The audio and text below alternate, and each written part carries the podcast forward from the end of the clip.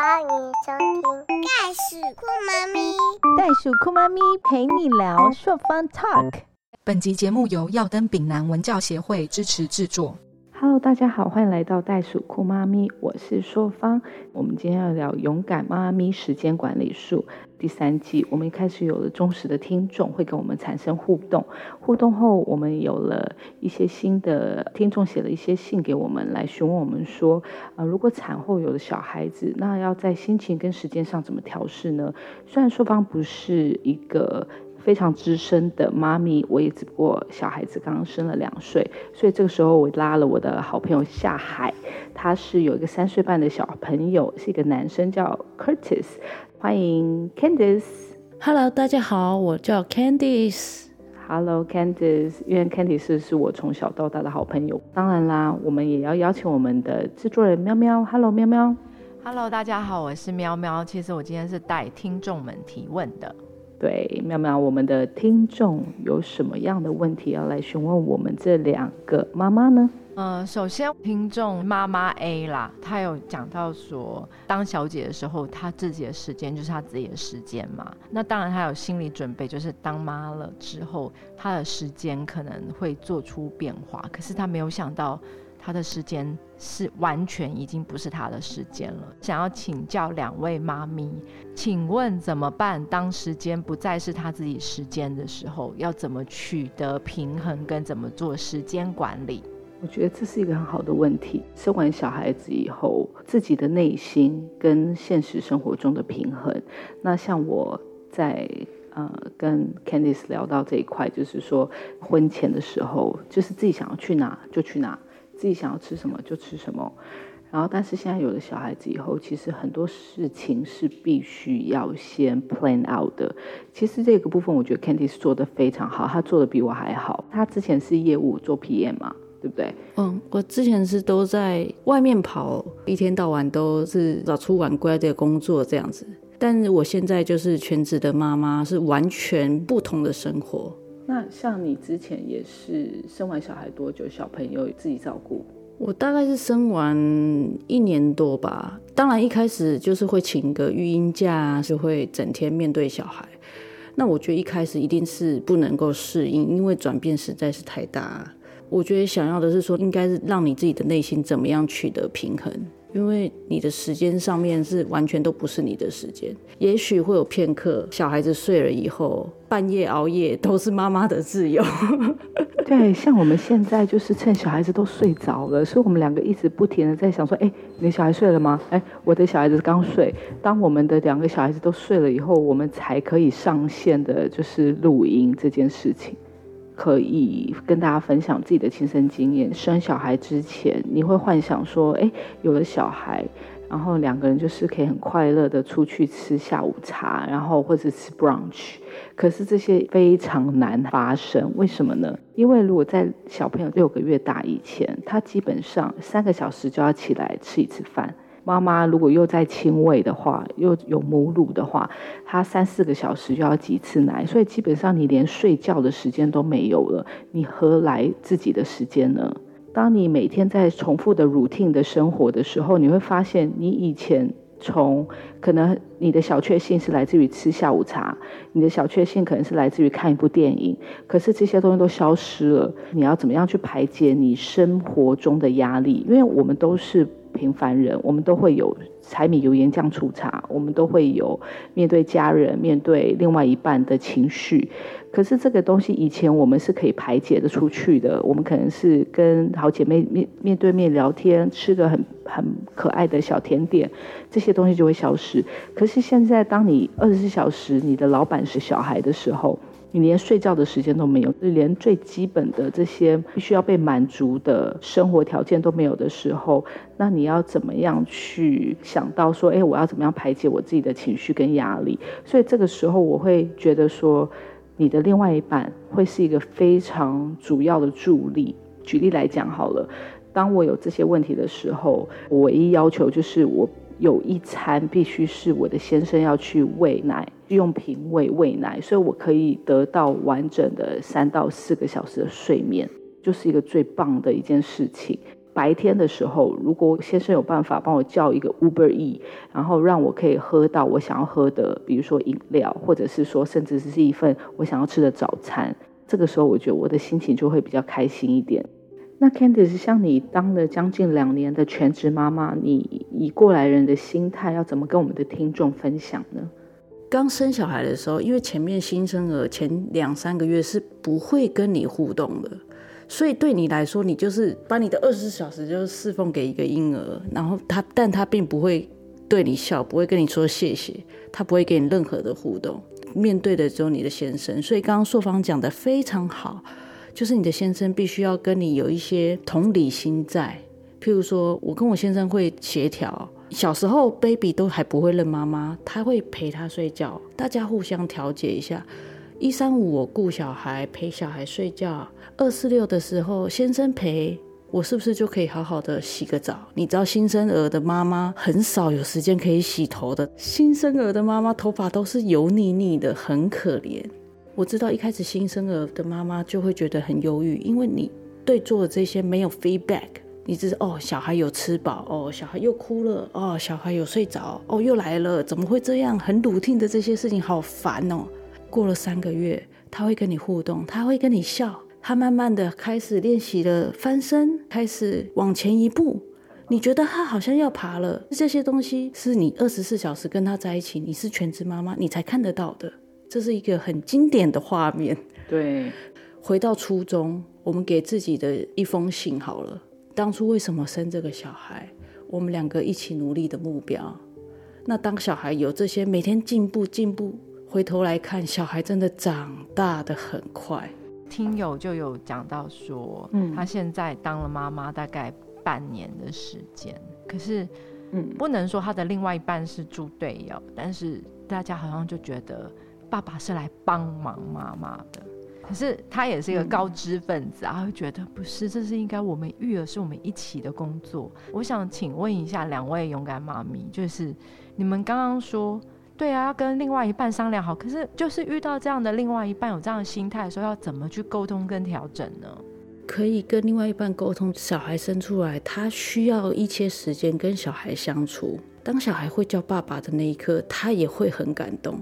就像一开始回到手术房，小孩生出来哇哇大叫的，有不管是妈妈还是爸爸，都一定是感动的，说不定眼角都有泪，所以就一定是回到那个最初。我觉得是跟先生好好的，不是说用骂啊念，或跟他说，哎，你都不照顾小孩，这样其实都是反效果。我觉得好的方式就是，你可以有多一点时间跟他相处，他未来也会有更多的时间跟你一起。Candice 讨论的，他他刚才讲到一个重点，就是共识这件事情。那刚才妙妙她意思是说，当另外一半没有所谓的共识的时候，你必须要叫他，你要跟他说的时候，这变好像是我们请你来帮忙。我们这位听众，他可以其实呃跟先生讨论他们的共识的问题，就是为什么他不愿意这么做？因为像我先生，他当初就有告诉我，他没有办法帮小孩洗澡。然后我就说，哎，很多爸爸都是帮小孩洗澡的，像 Candice，你老公不是也是帮小孩洗澡吗？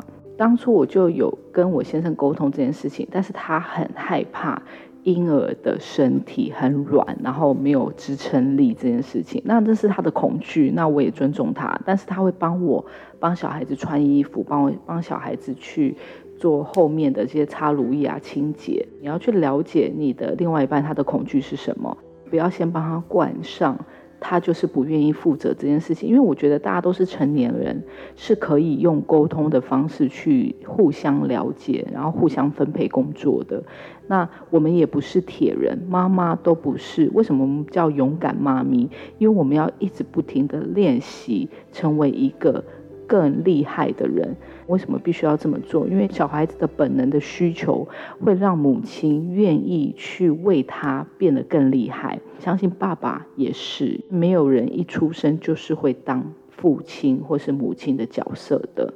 在这婚姻前的就是潇洒，生小孩之后就像一个被掀开的遮丑布一样，你会很清楚看到另外一半的所有的个性跟习性。这是一个。当第三者出现的时候，又是两个人的结晶的时候，你内心一定会有很多的 OS，就会觉得，嗯，这也是你的孩子，为什么你不愿意跟我一起去？或是你也看到我是这么的需要你，在结婚的时候，你不是告诉我说你会保护我，你会陪伴我吗？可是在我这么无助的时候，当我在面对尿布、奶瓶、挤奶的时候，为什么你没有办法在旁边帮我去接受这一切呢？所以每一个在婚后生小孩的时候，这个时期的，身为女生，不要说荷尔蒙好了，我觉得心情上面是很难调整的，它需要花很多时间。但是当你的另外一半能够很快速的 catch up 的时候，这个忧郁的程度会减少，时间会缩短很多。好，那我再问另外一题，也有听友的孩子是一个高需求的宝宝。他曾经有两天四十八小时的时间，只有办法连续睡眠到两个小时，因为其他的时候他的宝宝是睡得非常的不好，而且一定要抱着，他的奶量又大减，然后宝宝又各种哭，他现在就非常非常的忧郁。他想要请问一下新手妈妈，常常说 Happy Mother Happy Kid，但他要怎么 Happy 呢？哎，这个问题。我有一些感同身受的一个点呢。我的阿姨是一个专业的保姆，在小冬瓜生完两个月以后，她的小孙女就出生了。所以你可以想象，一个专业的保姆在面对她自己的小孙女的时候，当我带小冬瓜去拜访阿姨，你知道我看到什么样的情境吗？这个专业的保姆，一个将近八十岁的长辈，她无法睡觉。小孩子都是黏在他手上，小孩子也不怎么吃饭，有点像你刚才所谓的高需求宝宝。那时候看座的时候，我傻眼了。然后我在跟我这个阿姨，她在跟我聊小冬瓜的时候，她就问我说：“为什么小冬瓜不会是需要你抱着他吗？抱着他吃饭啊，抱着他摇他啊，然后完全都没办法放下来。”我就说：“因为她是你们唯一的小孙女，所以你都让她，你配合着她的时间。”那我要讲的一件事就是说，我自己的宝宝，虽然他被我训练的不是高需求的宝宝，但是他是最有理由成为高需求宝宝的人，因为他曾经在 ICU 里面待了很久，回来以后我就发现他在需要什么东西的时候，他会用很大声的的哭声来引起我的注意力，因为当他在 ICU 的时候没有人理他，所以他就练就了用哭声。所以那个时候的我其实有一段时间有点恐慌，因为我就觉得。啊，他从医院回来，他好可怜，我应该要给他他想要的东西。可是我发现我没有办法，我不是这样子的妈妈，我没有办法。他想要的时候，我就把他抱起来，一直在我的手上入睡。Happy mother, happy kid，怎么样成为一个 happy mother？要怎么样在你舒适的方式下，让你的小孩跟你一同的成长？在育儿的过程中，尤其是前一年的时候，有很多的长辈跳出来告诉我说：“你应该要怎么样带小孩？”可是那时候我就有坚定的信心，就是说，孩子要跟随着你的生活习惯而成长。我所谓的生活习惯，不是说哦，你以前抽烟喝酒，你今天照样抽烟喝酒。今天如果你希望他能够八点以前就睡到隔天早上七点，或是睡十三个小时，那你要怎么样训练他？可以让你的生活变得比较简单，然后去了解这个孩子。重点哦，你不要惧怕他。虽然是一个不知道怎么表达的婴儿，他也要适应你生活的形态，你也要调整他跟训练他的生活形态。之前有很多听众或者是很多长辈，他们跟我讲说，哎，怎样怎样教的时候，我会自己去找一些适合我自己的资讯，消化它了以后，我会回去反馈在我自身上。比如说，他如果要抱的话，我不会立刻抱起来，我会去分辨说他今天的哭声是有立即性的。比如说，他今天呛到了，他一定是那种那个。大叫啊，或者是尖叫的声音，那我就会走过去。可是他尖的声音只是那种，嗯，很无聊，然后他只是想要叫你过来，然后可能哀的几声，希望你把他抱起来。这时候就是看你自己的自制力，你能不能在旁边陪伴他。比较资深的有教呃养了四个小孩子，他告诉我说，他通常都会让他自己等十分钟到二十分钟过去安抚他，然后再立刻走出来。然后当这件事情执行了大概两个月吧。就完全奏效，这小孩子就是会照着你的 schedule 走。我可以理解说这个宝宝是高需求，可是他为什么会成为高需求？你有理解到这件事情吗？小冬瓜从医院回来之后，他的确有几个 moment 是就是非常的需要我，那我也会去安抚他，可是。当他回来大概一个礼拜到两个礼拜之后，我就开始调整他的 schedule，就是让他感受到他需要的安全感。我会去安抚他，可是我不会待太久，我就会离开那个房间。然后渐渐渐渐的，他就开始很安稳的睡到隔天了。所以很多人问我说：“哎，你的小孩子怎么可以睡到隔天？”我觉得这是有方法的，但是前提是你妈妈你要有一个很镇定、坚定的心情。我再来问另外一个听众的问题，不知道两位妈妈有没有相同的经验？她说，因为生完了孩子不到一年，身材还没有恢复，她可能就产生了一些自卑感，她觉得她的身体变松了，身材变垮了，她也变胖了，整个人就像放弃世界一样，也拒绝她老公求欢。想请问一下，两个老手妈妈，她应该怎么做呢？我觉得妈妈你今天提的问题都是非常 hardcore 的，力道蛮大的问题。那我觉得这件事情其实都是我们很 concern 的，对不对，Candice？这件事情身材这个部分，其实大家都是很 concern 的。你有没有做什么事情让你的身材去转变，keep up？刚生完小孩的时候，因为都每天都很累，然后就像我刚刚有提到的，你根本没有时间爱自己。到后来，你一惊觉的时候，发现就会像刚刚那一位听众所形容的，他觉得，哎，我身材怎么变这样？哎，老公如果找我，我怎么办？什么之类的，我是不是不应该就是在裸露身体或什么什么之类的？其实我觉得这个有一个很大原因，就是因为我们真的还是爱小孩之余，还是要学会爱自己。我也是在呃生完小孩之后，那时候也觉得啊，那我就生小孩胖了也没关系啊，什么之类的。我那时候有去上班的时候，我将近就是一直胖一直胖，因为你回到家压力又很大，顾完小孩又吃零食，又觉得哦好累哦，然后就不会去想这些东西。当我变全职妈妈前半年，我自己吃减糖，我大概六个月就瘦了十公斤。我觉得你整个气色会变很多，而且你自己知道。你要煮什么给你小孩吃？你要煮什么给你自己吃，或者是买？自己做菜是一件很重要的事情。对，因为我觉得很多事情你不要去为了别人做，嗯，你要为自己做，你要爱自己，别人才会爱你。对，如果你一一直都是想要为对方做，想要为对方做，但是对方没有给你相同的 feedback 的时候，你就会觉得好像不是那么想的。但如果你是为了你自己制作很多事情，很多的结果你都会非常的满意。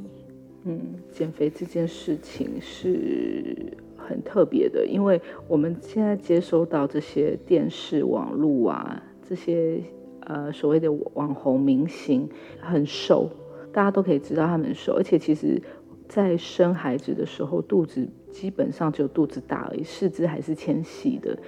每一个人的体质不一样，我那时候也很羡慕，说有些人是从背后看出来根本不像是怀孕的。但是我们像我们这种不是天生这种体质的人，我们必须要说靠后天上的努力。一开始的时候，我家里有长辈跟我讲说，如果你在坐月子没有瘦下来，你之后就很难瘦了。这个不是事实，你还是可以瘦，就是我们的 immune system 新陈代谢变得比较慢。所以我们会花的比生孩子之前的时间比较多，但是只要持之以恒是可以瘦下来的，而且这个必须要跟在你自己的意愿。我我为什么要这么说？因为我其实已经是生完将近一年半到两年我才开始瘦的，跟一般的辣妈比起来，他们生完小孩就瘦，我跟他们真是差太多了。所以我可以理解很多妈妈们说：“诶，我真的瘦不下来，我什么什么的。”还有一件事情，就是在哺乳期间，如果你有在用喂母乳喂小孩的话，你基本上很难瘦下来，因为你要喝大量的汤汤水水，你要吃很多东西，你才会有体力面对这个无止境的小孩子的 fighting。这样要瘦真的是很难。那像我自己都是在一年半到两年才开始陆陆续续瘦下来。看到人家那种刚生完小孩，其实感感觉好像跟没生一样。然后不然就是朋友就是可以。穿那种很漂亮的衣服，然后再牵着小孩，感觉那好像是跟自己的生活是不一样的。就是你看着别人，你在看自己，你就觉得我是不是需要去配合像跟进这样的生活？但我必须说，其实你每一个人的身体跟每一个人的新陈代谢的能力都有自己的步伐，其实是可以调整的，但是是需要花时间，所以不要急。我自己的话，就是像我刚才 Candice 我的朋友他讲说，饮食很重要，我觉得这是很重要一件事，因为当你有小孩，你没有办法自己煮菜，然后你没有心思去做一些比较健康的食物啊。其实是很难瘦下来的。台湾外食又比较多，很难去挑说哦哪些东西像淀粉类我不吃啊什么什么。其实基本上有点困难，所以我会建议大家少吃多运动。后来才发现，就是透过一些专业的协助，我才发现说，原来我以为我自己吃很少，因为我们都是在那种片刻的时间，就是小孩子睡着了，或者是小孩子在吃饭的时候，自己就在塞几口吃。我不觉得我自己吃很多，可是当我们真正的就是跟专业做下来，才发现说啊，我原来进食的卡路里很多，我没有在对的时间吃东西，所以这个是很重要，就是你必须要认知到你到底吃进去什么，然后你的动有动多少，因为。当妈妈要动真的很难，身体的劳动跟真的运动是有差别的。我们大部分都是劳累，我们并没有在运动，我们没有做那个就是核心肌群的这些训练。所以我自己是瘦了，我现在将近瘦了十五公斤，在这一年多来，已经至少六个月吧，我至少六个月以上，我瘦了十五公斤。虽然还没有到达我自己想要的标准体重。但是我一直觉得说这是一个很好的 good sign，因为我真的吃的比较健康，体力啊跟说，因为之前真的好累，不知道为什么就非常的疲惫，就是体重超出自己能够负荷的时候，真的是很疲惫。但是现在的精神跟对待小孩子的心情比较好，所以我会建议我们听众。不要去跟着世俗的眼光，或者是别人告诉你说你一定要瘦，而是静下来聆听你自己的身体，然后找到对的专家，去慢慢的去把你自己的身体调整回来。像我自己会做普拉提啊，有些人会做瑜伽，有些人会慢跑，我觉得这都是不错的方式。假设老公跟你说。哎，你现在身材变形了，我没有兴致跟你做，你会怎么反应？那就不要啊！我们已经这么累了。当如果对方就说哦，因为你身材怎样，我不想要跟你求欢的话，哈利路亚！就大家可以让你的另外一半睡个好觉，不是更好吗？好。还有一个新手妈妈 C 有问到说，就是当了妈妈一阵子之后嘛，她现在的宝宝大概是九个月大左右。但是他先生还是有一些性的需求，嗯，该怎么嗯跟另外一半好好的沟通呢？两位妈妈，其实九个月大家都可以自己睡在自己的床上哎。我自己的话，我会说，其实孩子是短暂，就是孩子的成长跟夫妻之间是要分开的。然后我会觉得说，其实。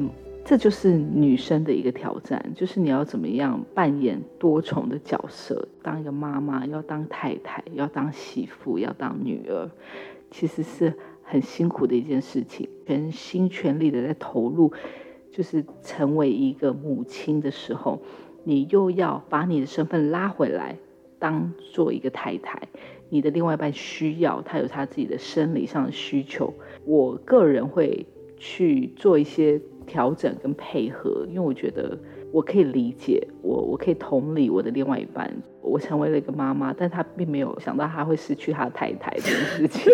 对，又回到了原点，就是你必须要沟通这个问题是非常重要。像我自己与我先生都会在小孩子生之前，会先把这个问题拿出来讨论，就是我们会拿出来讨论说，如果真的很累的话，我们要怎么样去配合这件事情。我相信两性关系不是只有男方会去要求，有时候也是女方会去要求。其实大家现在都什么时代，大家就是可以开诚布公的讨论。像我觉得男生有个特点，就是说，当你跟他讨论过后，他会有一些他可以理解，而不是我认为这件事情要怎么做，从之前国外留学的经验学到的，就是你不可以拒绝对方。当你觉得说这件事情你拒绝他，他可能会恼羞成怒，那你可以不要拒绝他，你就说：“哦，我今天真的很累，我们是不是可以约明天的同样的时间，或者是周末的什么什么的时间？”这样子，就是让他觉得说：“OK，他可以期待这件事情的发生，但是他不是当下被你拒绝。”第四位妈妈想要问：做了妈妈之后，因为当时可能没有做好心理准备，生活会有一个比较大的改变，没有那么概念，她会开始有一些后悔跟负面情绪。她也知道这不好，她能够怎么帮助自己呢？看韩剧非常有用，大哭一场。我必须说，其实喵喵，你今天问的问题都是。指导核心就是生完小孩之后，我们的生活遇到转变。其实每一个人都会遇到这些问题。你发现你身旁的另外一半跟你当初想象中的不一样这件事情，因为很多事情他们可能擅长的跟小孩子生出来以后擅长的东西是不一样的。除了沟通之外，当他没有办法达到你的 expectation 的时候，你的期待的时候，那你要怎么样调试你自己的心情？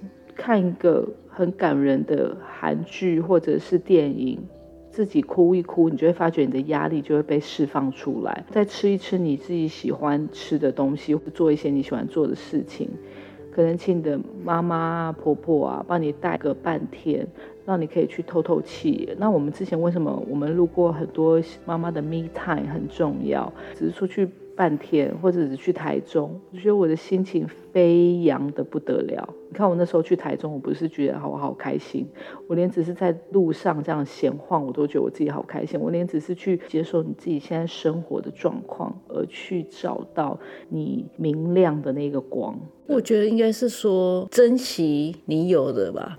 为什么会你说哦好正向哦，或什么什么之类？因为。我珍惜我所拥有的，当然你可能会觉得很这些事情每天这样拔屎拔尿，没有自己的生活，会有觉得说哦，婚前的确或者是单身很好，没有小孩的时候很好。可是问题是你有没有想过比较一下，小孩也带给你很多的快乐耶？对啊，我觉得没有完美，但是是你怎么去珍惜你所拥有的。我每天早上起来都会觉得啊。今天心情好，我孩子还陪在我旁边，他很平安健康，我就很开心了。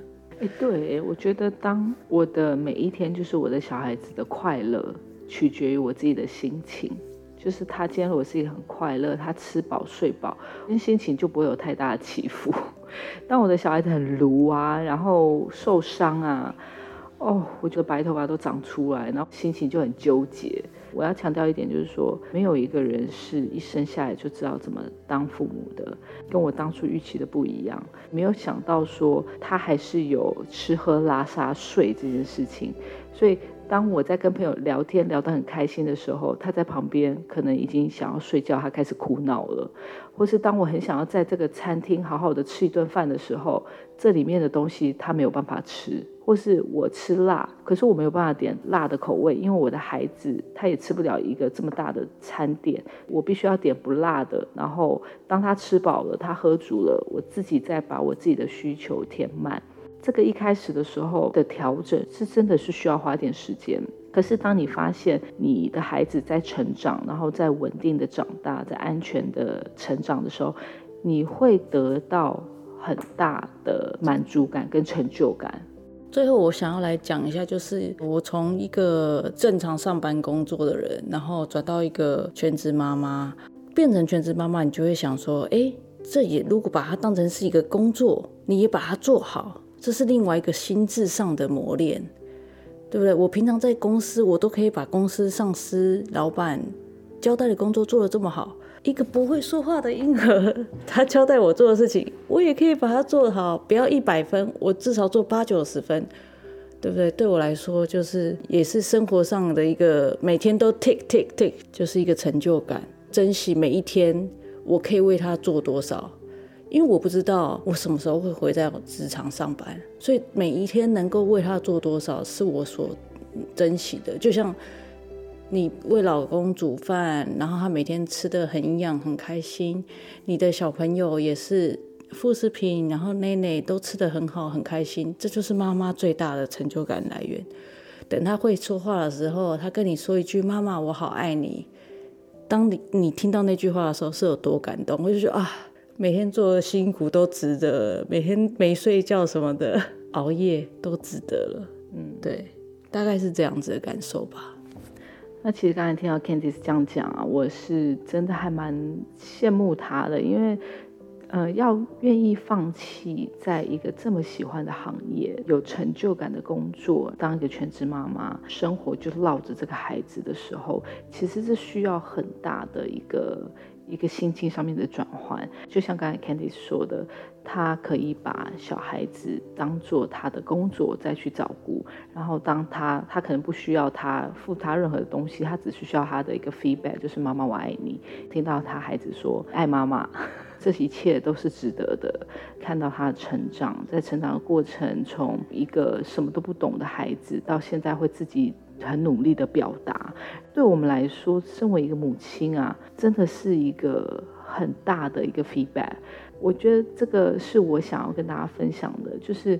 我知道，可能你在经历过一些挫折，或是当你可能不知道怎么样跟另外一半沟通，或是你不知道怎么样达成你希望的那一个双赢的一个境界。我知道，就是要相信自己，相信自己，然后努力的去做。我相信事情一定会有更好的转机。千万不要抱怨，一直抱怨，然后把自己放在一个。受害者的角度，生孩子这件事情不是只是另外一半想要，是两个人想要。所以当这件事情如果是两个人的决定的话，我相信，当你自己先做出了付出，另外一半也会跟上。你可以想象你自己是一个创业家好了，你是一个老板，你永远都是要付出比你的员工还多，你永远都是要。做的比你员工还多，这样公司才会赚钱嘛。你永远都等到人家去做，其实你的员工也会跑掉啊，或去找到更好的工作。所以你把你自己当做一个创业家，把你自己当做一个老板，你要怎么样让你自己的这个公司，就是你的家庭更前进？你要怎么样让你的另外一半变成一个神队友，变成一个工作上的一个好伙伴？我觉得这是一个很棒的一个模式。我要说的就是相信自己，勇敢前进，你一定可以。很谢谢今天两位妈咪的时间。最后，因为我们这一集是在讲妈咪的时间管理术嘛，可以请两位勇敢妈咪跟我们分享你们的时间管理术，怎么去远离时间小偷呢？我自己的话，最大的调整就是，可能以前我睡觉时间会比较长。但是我现在会配合我自己的小孩子的时间，所以我不是一个夜猫子，然后他也不是，所以我就是固定八点半就让孩子去上床睡觉。那你小孩子早睡，你就必须要遇到一个问题，就是他会早起。所以我的孩子大部分就是最多能够睡到七点到八点之间起床，我会比较早起来，然后。开始我的一整天的时间，那对我来说好处就是说，白天的时候把我该做的事情，就是陪伴小孩啊、整理小孩，然后吃饭啊、睡觉这些事情，我在白天的时候我可以比较多的时时间可以运用。然后到了晚上，他八点半去睡觉的时候，我就觉得 Oh my God，Party，这就是我自己的时间了。我通常会在这个时候开始处理我在平常我要需要做到的事情，或者是说跟我的先生聊天沟通啊，嗯，聊他最近今天在工作上发生什么事情啊，这是我的时间管理的模式。那 Candice 你呢？你有什么样的想法？我觉得很重要的一件事情应该是说，你要去明确的安排每一天或者是每一周的事情。然后让你的小孩来配合你，因为你的小孩是参与你的生活。我相信大家很多人都会有一个习惯，比如说哦，每个礼拜几礼拜几他需要洗衣服、做洗衣服这件事情，他会需要打扫这件事情，甚至是我的想法是，我会在前一天晚上我都想好，譬如说这个礼拜我明天是要洗衣服的，除了洗衣服以外，我还需要额外做哪些事情，我就会在心里先列出来。事情先后顺序要先做哪些，才不会让我的时间打架？可以把它写下来，或者是记录下来。因为通常很长，小朋友妈妈妈妈，你就忘记所有的事情了。然后你会想啊，那件事情还没做，这件事情还没做。对，我觉得这是一个当妈妈会遇到的状况。所以我觉得，假设你有一个小黑板，早上起来在小朋友在吃早餐的时候，你就可以把你想要做的事情写下来，很明确的写在黑板上，然后你就 follow 你的 schedule 去做，按照你的时间顺序去做，那你其实就不会让你的时间过得非常的匆忙。反而会让你时间比较充裕，因为你就按表操课，小朋友也会比较 follow，就是要规律的生活，重心的掌握，就是今天要做什么事情，你会先把它 plan out 出来，你会先先规划。因为 Candice 他主要之前在做 PM 跟业务的工作，所以他对于时间的掌控是非常精准的。他觉得今天要做这件事情。他前一天就会先把他该做的分配啊、该找的资料啊、跟所有的资讯都先找好去执行它。我的个性就会觉得说，呃，该准备的做好准备。可是当去这件事情的发生，我会随时的调整。就比如说今天如果天气不好，我就不会带小孩子出门。然后今天如果是怎样，那但是我就会去做别的事情。我就会尽量的去让他达到均衡这件事情。不然的话，其实小孩子他们是生活规律的小孩就是这样，他吃饱睡，睡饱吃，他一定要运动到，然后他一定要吃一定的东西，一定的分量。不然的话，其实他中间就比如说他睡觉，他午睡，平常会午睡的小朋友，他没有午睡，他其实到下午三四点的时候，他就会开始发狂，就不像平常，像小冬瓜，他就是会走路就会开始跌倒。因为他没办法专注，然后他可能就会开始发脾气。就平常他不会发脾气的事情，他会开始发脾气。这这都是主要照顾者，不管是妈妈还是爸爸，说他们都会比较了解小孩子的状况，他们就会理解他，然后就会去调整他的作息。所以我觉得刚才讲的这一点，就是说掌握你的生活重心，然后抓回你自己的主导权，然后让小孩子有规律的生活，他可以去配合你。我觉得以上这是我们想要分享给各位听众的。哇，谢谢两位老手妈妈，真的是，如果未来大家新手妈妈对妈妈这个工作或者是生活有一些疑问，还是可以像呃今天这一集其他的妈妈一样，继续再给我们的袋鼠酷妈咪的 FB 私讯，或者是写到我们的 Gmail。那我相信硕芳会找她的强大的勇敢妈咪来给大家解疑。硕芳，你今天第一次这样子解疑，跟大家分享你们妈咪的心情，你自己有什么感慨呢？可以跟我们的听友分享一下吗？感慨很多啊，因为在跟大家分享的过程之中，其实就把当初在育儿所经历的这些酸甜苦辣也跟着经历一次了。然后我觉得，在听到每一个听众他所提出来这些生活上的这些问题，就像我刚才跟喵喵说的，我都可以感受到，因为我都经历过。忧郁、产后忧郁的状况，在没有办法取得另外一半的共识，甚至说可能还要再跟长辈沟通的这个步骤。可是当我现在小孩子两岁，我回头去看的时候，我觉得在这些过程之中，每个人都会碰到类似相同的问题。可是要怎么去解决它、面对它，心情的调试，因为当解决不了的时候，你就要放下它，我们不要再纠结，因为这就是人生的其中的一个部分。很荣幸可以在这边跟大家分享我是怎么样去经历这些问这些事情的。那当然说的很简单，要怎么样去执行，真的是看每一个妈妈的能力了。然后我必须要说，就是当我能够做到，我相信你一定可以做到。因为硕方并不是什么 super woman，我们只是从一直不断的练习，听着别人分享的经验，从一个菜鸟妈妈到现在，所以。当现在有别人跟我们经历同样的问题的时候，我们当然会很热意的去跟大家分享我们当初是怎么样过来的。但是怎么样去执行这件事情，我觉得还是因每一个人的状况而去调整。对你就是可以参考我们的想法，但是其实。最要怎么样去调整心情的，其实是你是询问我们这个问题的听众，或者是正在听我们现在的 podcast 的听众，你才是最重要的。那我们当然也是希望你是一个非常开心的妈妈，因为真的是开心的妈妈才有开心的家庭。如果你是爸爸的话，你也在听的话，你就是想办法让你的另外一半开心，一切的状况都会。变得更好，你一定会比明天过得更好。你说对不对，Candice？当然喽。那节目到了这边，我们其实已经聊了很多，也跟听众大家分享了很多。那我相信每一个人都有他自己的生活，跟他所面对问题的处理方法。相信你一定可以找到最适合你自己的方法。我们要为每一个妈妈打气，Keep going, keep fighting，相信自己，勇敢前进。谢谢大家我们下周五见喽拜拜拜拜。拜拜。